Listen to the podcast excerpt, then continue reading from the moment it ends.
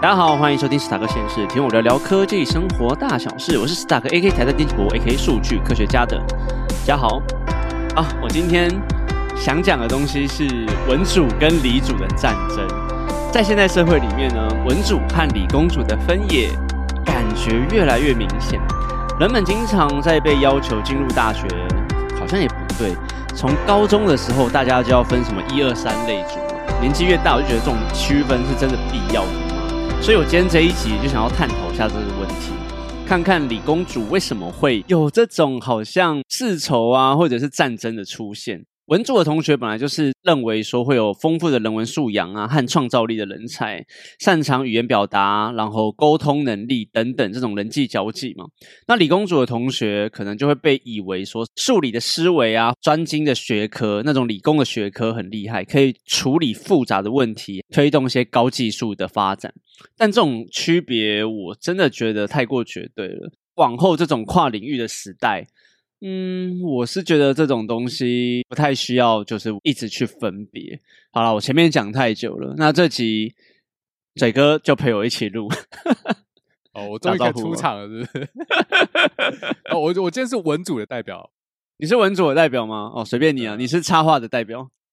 为什么我会突然想讲这个主题？是因为我觉得李主跟文主的战争真的太常见了。我自己以前也会有这种状况，就在那边说什么。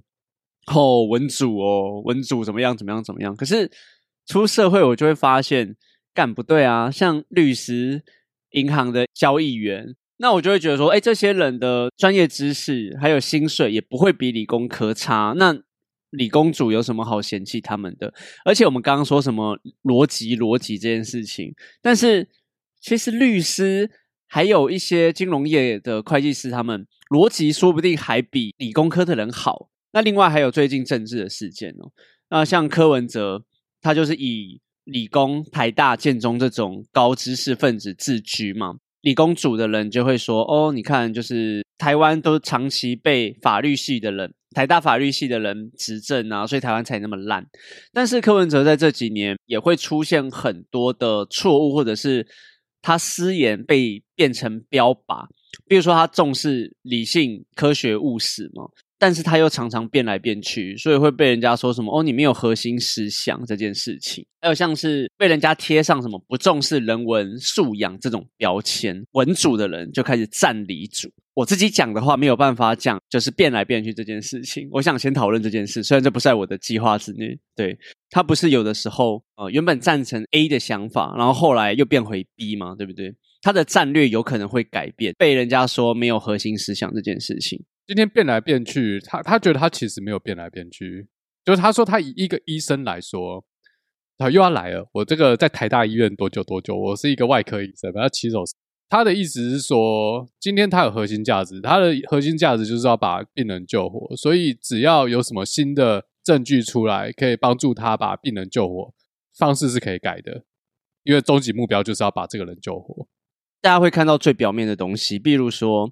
他一下偏小蓝，一下偏绿，但是他其实自己是没有变的，不是说大家看不懂，而是他没有修饰，然后表层的东西让大家看的看不太懂。我倒觉得是另外一个点，就有点像我们那一集科黑 versus 呃科粉那一集在讲的，然后我就去了解为什么。我我有请一些人看一下柯文哲影片，然后想要知道他们的感想是什么，尤其是像范姐那个影片啊，我觉得有些人可能会觉。听不懂柯文哲在讲什么，因为他真的跳得很快，那中间细节都没有讲，所以如果只单纯看一则影片的话，你会觉得柯文哲到底在胡说八道什么，然后很没有组织，还有很多比喻的方式，其实柯文哲的讲话方式会让人非常误解。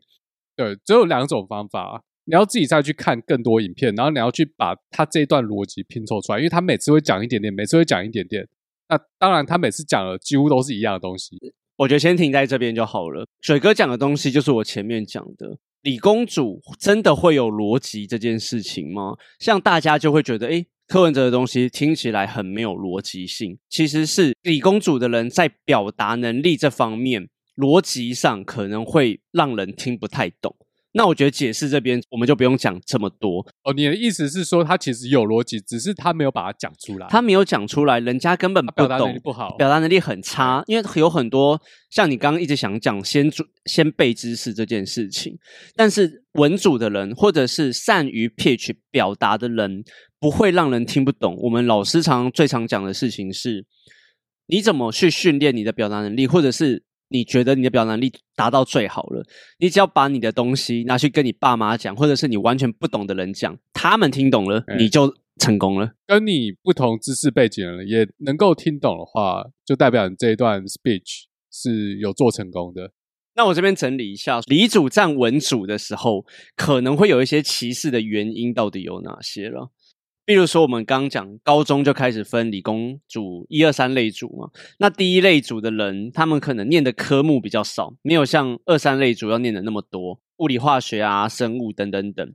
然后高中的文组真的比较偏背诵，我不确定是不是比较轻思考这件事情，但是我查到的一些文献里面的确是有。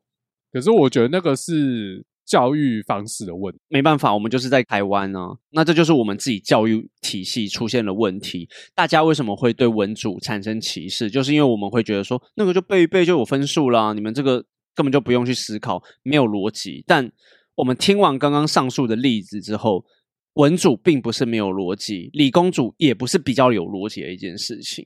对，那这个是第二点，就是高中台湾的高中教育的文组比较偏向背诵这一个方面。哎，我可以补充一点吗？如果你很会背东西的话，你数学或物理或化学也可以考得很高分的。其实，哦，的确啊，因为很多人在理工组，他们以为他们是逻辑好，但很多人是把那个背去刷题背下来，他把他用刷题的方式，把整个题目的形态记下来之后，看到就直接哦，我知道这一题怎么考，然后就算算算，背公式就出来了。公式背得好也是也是一项非常不错的技能。对，就是我之前也有讲过一件事情是，有些人以为自己的计算能力很好，或很会背公式，数学分数高，就叫做数理好、逻辑好，其实是完全错误的一件事情。我觉得错误归因哦。那再来第三点是文组他们的数学或有一些科目考的方式比较简单，也会造成理组去轻视文组的原因之一。比如说以前会说什么数甲数乙，数乙就明显很简单嘛，我们理工组的人就说哦，数乙甲数甲那么简单，随便考个九十几一百，对，这也是我觉得会造成歧视的原因。哎，我觉得与其说数甲数乙，不如说学测的社会科和自然科。对于理工科的学生来说，去考那个学测的社会科，好像还是可以考得不错高的分数，对不对？至至少我以前是这样。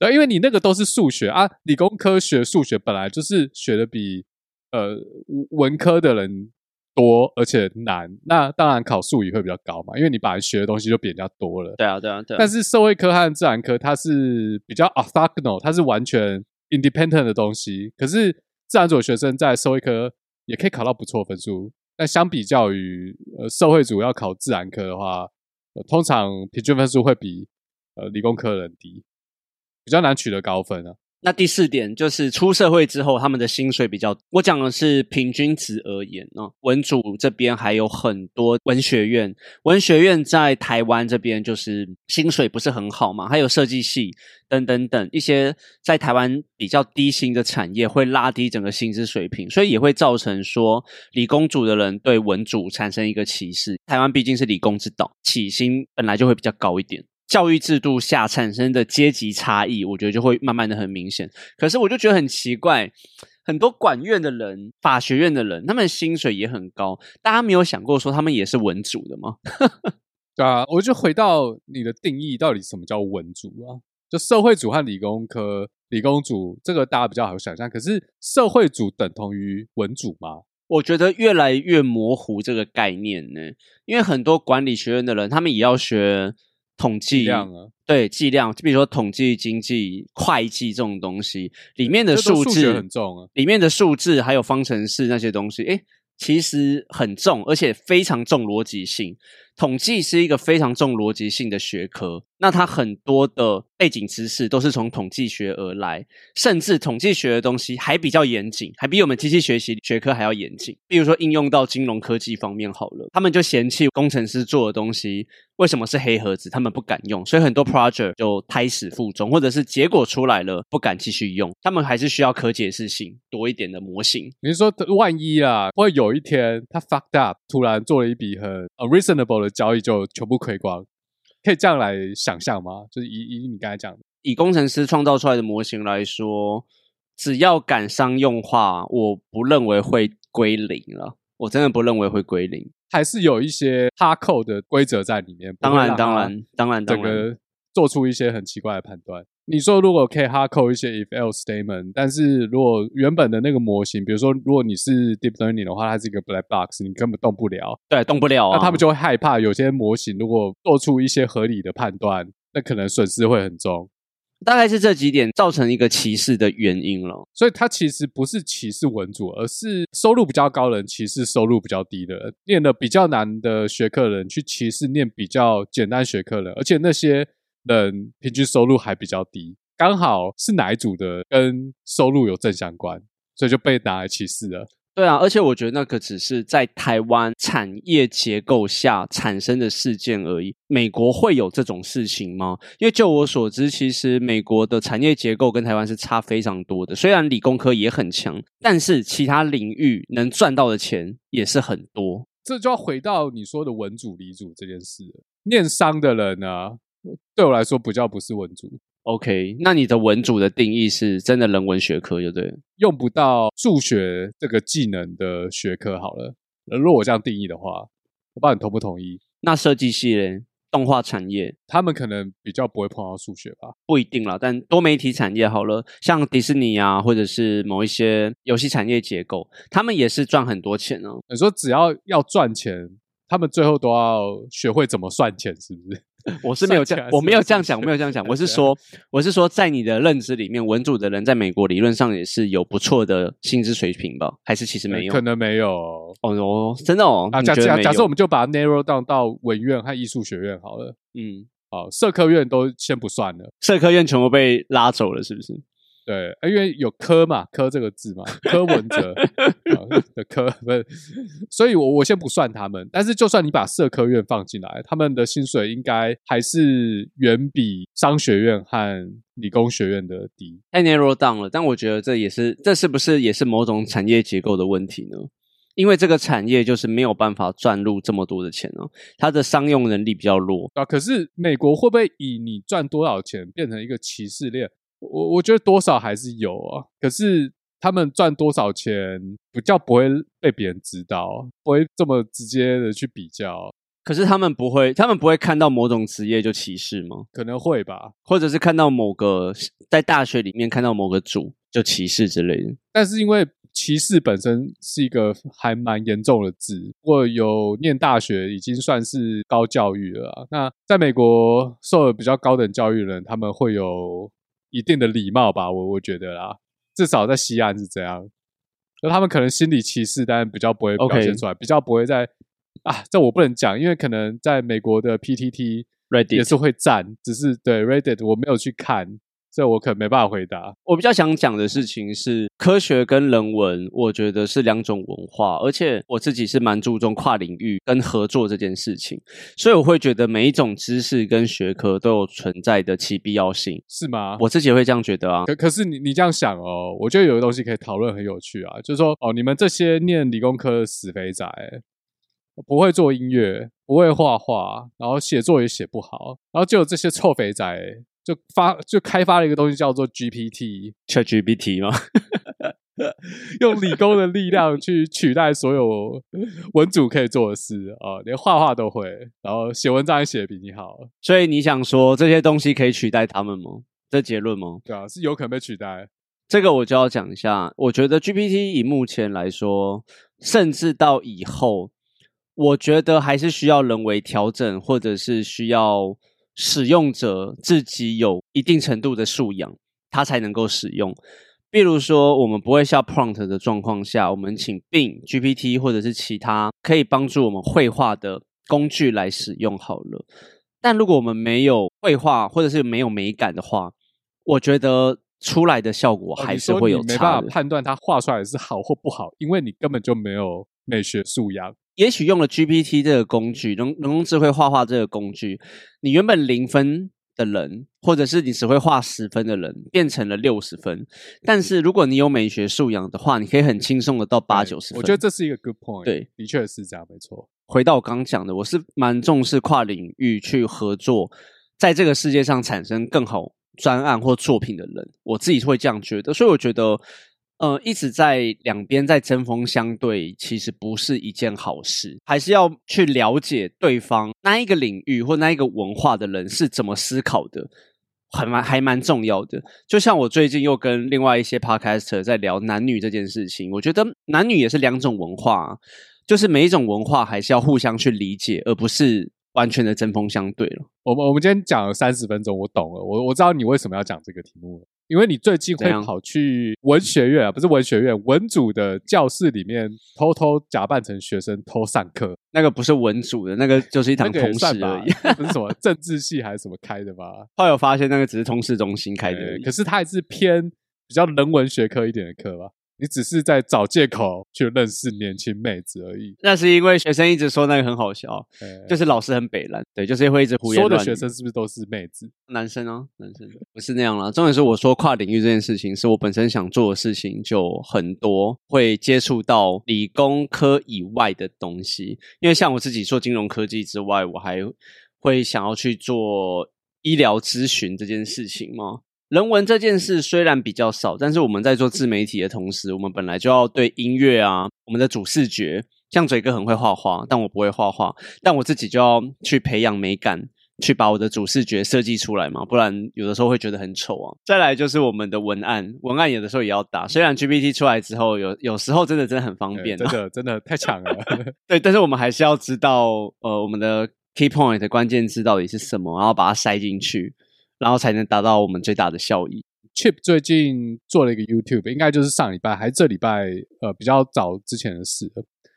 他在讲中华民国美学到底是怎么产生的。这个影片我记得 PTT 上也有讨论啊。那主要论点第一个是因为国民党当时撤退来台，他们也要久待，所以盖了一堆便宜又耐用的房子。那加上当时世界上包浩斯主义。刚盛呃刚兴起，因为八号丝就是讲求简单耐用的这种几何形状，所以中华民国那时候盖了很多这样的房子。那这是第一点。那这些房子去比较以前巴洛克或者是有精雕细琢的这些呃欧洲老城区的房子，它当然是比较单调乏味一点。那第二点是就是 maintain 的问题。那虽然说这些房子本身就已经没有那么华丽了，但是后来嘞。台湾人会花钱盖房子，可是不太会想要花钱去 maintain 房子的外观。比如说外墙，呃，因为台湾常下雨嘛，外墙脏掉了，也不想要去把它弄干净，可以用就好。就所谓的可以用就好，CP 值的概念，你把外墙洗干净，哦，对你的居住品质根本就没有差，因为你住在里面，所以台湾人就不会想要去把外面的墙壁把它弄干净。那然后第二点是因为没有艺术。没有美感，呃，没有没有去培养美感，所以大家什么铁窗啊，呃，什么冷气啊，室外机就随便摆，只要能用就好。然后又不统一，大家就随便配色，导致一间公寓外面就乱七八糟，什么东西都有，什么颜色都有。那再来第三个，因为台湾有很多扛棒嘛，对不对？就是各种什么霓虹灯啊，然后为什么要设扛棒？就是因为店家希望自己的店。在路上会比较容易被找到，配色店家就是希望使用比较显眼的、比较鲜艳的颜色，像是像是蓝色、红色哦这种国民党 颜色或黄色。但是这些颜色因为很鲜艳、很刺激，那摆在一起就会变得非常非常乱，然后非常非常的不搭。其实，在占文主理主这件事情，我在查资料的时候啊。一九五九年，英国他们那边也好像也在战文主理主，已经战过这件事情了。但那个时候他们也是讲两种文化 （two culture） 这件事情。这两种文化其实就比较像是我我们刚刚讲的文学的知识背景的知识分子啊，还有自然理工学家。那他们那个时候也是互相的猜忌，也是互相的仇视。然后没有去理解对方的想法。所以那个时候，这一位英国的学者吧，叫做 Snow，John Snow，对，不是 John Snow，他在剑桥大学教理工理工这一方面的学者。对，但是他另外一方面，他也是一位小说家，所以他会觉得他同时跨越两个领域，就会觉得说大家干嘛吵成这个样子？他就一开始在研究到底是怎么样去走向决裂的这一个过程。其实英国跟我们一样，就是当时教育的专业化变成说很早就要开始分理工组、文组，所以会不会西方也这样，东方也这样？其实太早分组是没必要的一件事。我觉得是诶、哦，之前我有一集在讲美国的文理学院，那斯塔克的听众可能没有听过啦，因为美国有一种大学，它叫文理学院 （Liberal Art College），毕业的话也是颁大学文凭，跟我们一般这种综合型大学是一样的，可以说是他没有分组。那要从文理学院毕业，要去上人文的课程，也要去上科学的课程，全部都要上。因为他们觉得这是培养一个完人，就是完整的人才的呃一种教育方式，就有点像是对应你刚才讲的，它不是只把它分组，然后理学理工就只念理工，然后学文科只念文科，因为他觉得跨领域是很重要的，因为你可以从不同领域呃训练到不同的东西。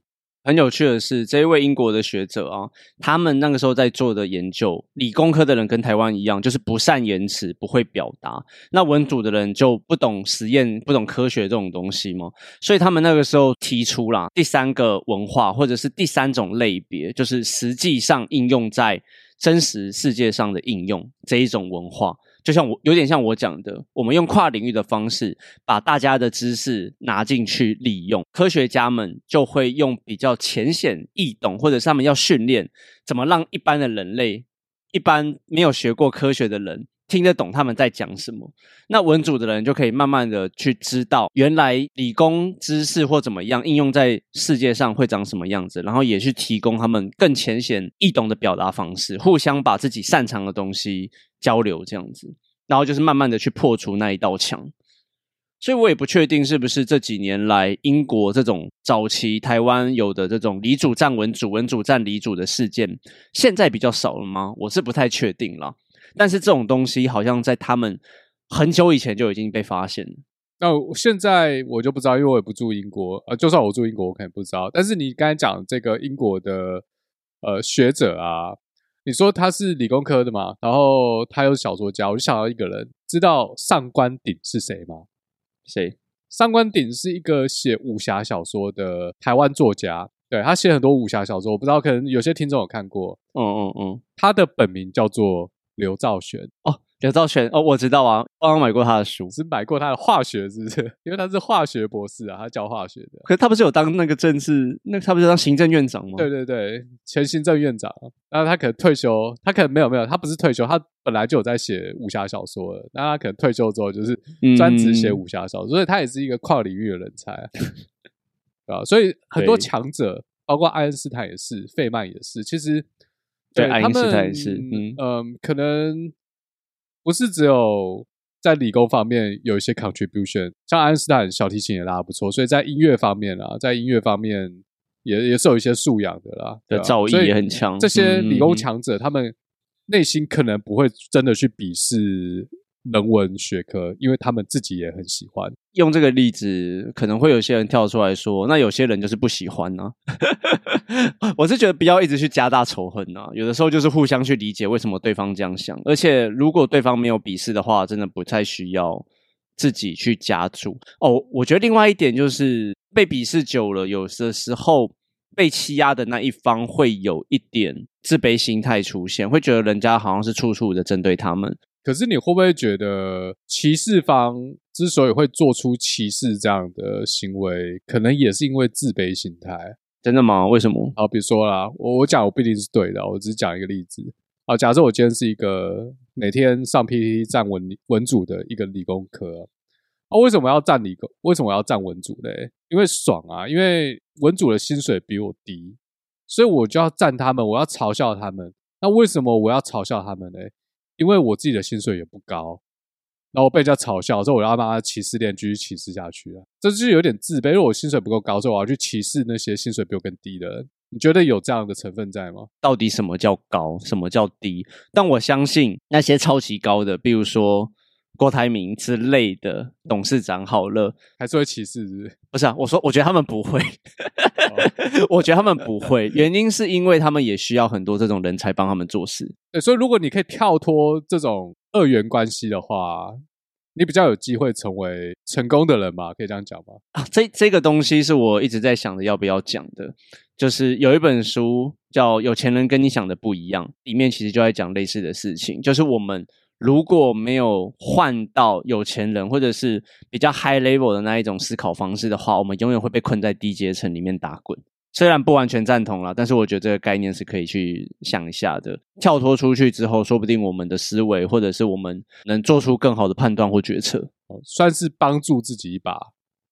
对，没错，不歧视别人是 为了帮助自己。如果这样想的话，好了，希望希望大家可以慢慢思考这件事情。你觉得台湾要不要模仿美国有这样的学制啊？就是所谓的文理学院，因为。其实文理学院的教育，它不只是在，不止在所谓的文理学院，像综合型大学，哈佛、耶鲁，他们也有所谓的哈佛学院和呃耶鲁，我不知道那个学院叫什么，可是他们进去之后也是用文理学院的方式在训练学生，就是没有所谓的分科系。你觉得导入这个这种教育的话，对台湾，其实台湾的大学慢慢在做这件事，只是现在名额没有那么多。台湾大学我记得是你到。大三、大四你还是分科系啊？还是要啦，但是前面有一段过程是慢慢的在改变，但我觉得还是太慢了。因为像我们整理出来的原因，在高中就有这种歧视链发生的话，那我觉得太早的分学科。第二个就是产业结构产生的薪资差异或地位差异，让整个社会有这种阶级的产生。所以，变说要提早不分学科，比如说高中就不要分组了。要么不要分组，第二个是从小或跟这个从小可能从高中到大学都在强调跨领域跟现实生活结合的一个概念，让大家去破除这个迷失吧。但我觉得这个东西又很难去解决了。你说高中方面呢，因为我我觉得可以不分组，就是所有都是必修，你都要上，但是你可以选择要不要考。可是你要上，你要你要你要过得了，你才可以高中毕业。我觉得可能就是全上，或者是。怎么样，或者是全选修，让他们自己去选。高中已经很可怜了，为什么选修会可怜？就是选修，那他们一定不会选，因为如果不考的话，谁会想要选，对不对？哦，您说选修至少让有兴趣的人想要选。我觉得不要去灌输名词这件事情，你知道意思吗？但是现在根本就是，如果我念呃呃自然组，但是我根本没办法上。对啊，我念理组，我念三类组，我就不会去碰。地理历史啊，循序渐进的方式啊，对啊。但如果今天是，如果今天是全选修，也许我是理组的，但我有兴趣，我还是会去听历史课。对，这这样应该不错了。类似这种意思啊，而且，对，我觉得这样不错啊。而且，其实美国还蛮重视一些思考方式的，像哲学这种东西，在台湾很多人不知道哲学系在干嘛，也不知道哲学在学什么。但哲学也是培养一个呃理性思考的一个过程跟学门。我觉得它不是完全没有用的一个科目了。嗯嗯，对。刚讲的文理学院，奥巴马就是文理学院毕业的，那但后来去了哈佛法学院。还有今天我们二零二四年的有两位副总统的参选人，也都是文理学院毕业。第一位是肖美琴，那第二位是吴新颖啊。这两位都是从美国的文理学院毕业，所以他们在大学接受的也是全人教育。我觉得吴新颖讲科技的那个讲的不错，他还懂蛮多的。对他没有乱讲，我还蛮惊讶的。我觉得他可能比柯文哲懂，因为柯文哲讲了 AI，我觉得他根本不懂。我也是，我也觉得他不懂。没差啦，我觉得这种东西就是合作嘛，就是自己党内要有人懂就好了。好了，我收尾一下。所以我想，无论这两种文化。像科学啊，或者是文学，或是其他两两差距极大的领域，彼此我认为都不应该是对立，而应该是合作关系。如果两种文化之间的合作，可以建立的话，双方有共同的目标，我们大家都用平等的姿态去尊重彼此的专业领域，这种基础下，会是促进社会，而且帮助整个群体能够更壮大，朝更好的目标前进的一种方法。然后这也是我在社会观察大家言行举止还有一些互动的时候想到的议题啦。如果大家对于今天讨论的东西有什么想法，或者是想讲的东西，也可以传 IG 给我或嘴哥。好，那么这一集就这样，那我们下次见，拜拜。